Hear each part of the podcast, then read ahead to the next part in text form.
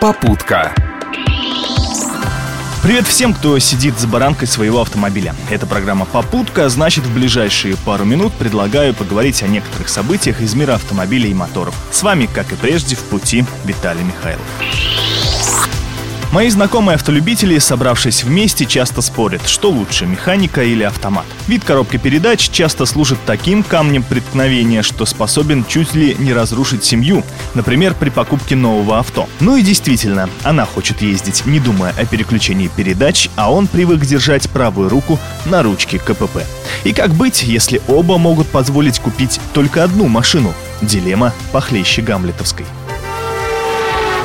Обычно в этом споре побеждает тот, кто оформляет на себя кредит. Бывают, конечно, исключения. Лично знаю нескольких прекрасных дам, которые предпочитают, выражаясь их языком, рассекать на механике. А о наличии роботов, вариаторов и прочих чудес современных технологий они предпочитают не задумываться. Хотя, надо заметить, автоматы продолжают наступать по всем фронтам.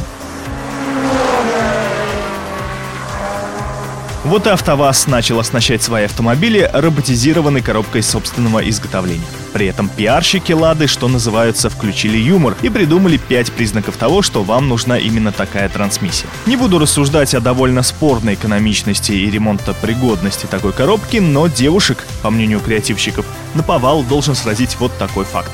Педалей в их машине будет ровно две. И, дескать, счастливые обладательницы стройных ножек не будут путаться, размышляя, зачем в некоторых автомобилях еще и третья педаль. Неплохой ход, чтобы как минимум улыбнуться. Или подать в суд, увидев в банальном анекдоте признаки ущемления прав женщин за рулем. Так что, уважаемые автоледи, дерзайте. А лучше доказывайте, что эти банальные анекдоты не про вас. И неважно, какая КПП под рукой.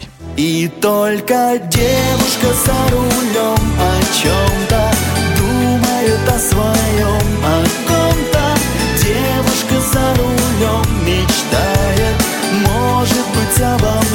кто знает. Пока в правительстве раздумывают, не ограничить ли скорость движения в городах 50 км в час, псковичей предупреждают об увеличении количества лосей на дорогах. Речь, повторюсь, идет именно о животных – Лоси, пытаясь скрыться от комаров и мух, буквально стремятся перебежать дорогу перед самым капотом вашего авто. Не так давно коллега моей жены разбила машину в дребезге, столкнувшись как раз с этим рогатым созданием. Представляете, что будет, если туша в полтонны весом прилетит вам в лобовое стекло? Чудо, если выживете сами, а уж о машине и говорить нечего. И охотничий трофей в таком случае вряд ли станет хорошим утешением.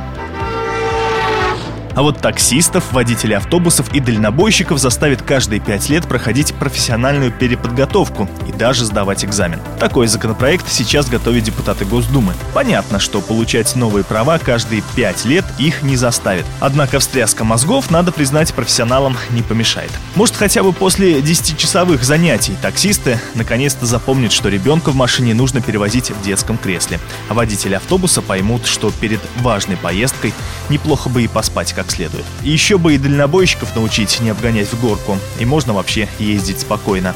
Но, пожалуй, мы требуем невозможного. Эти и другие новости вы можете прочитать на портале автовести.ру, а послушать еще раз на сайте ГТР Капсков. Удачи в пути!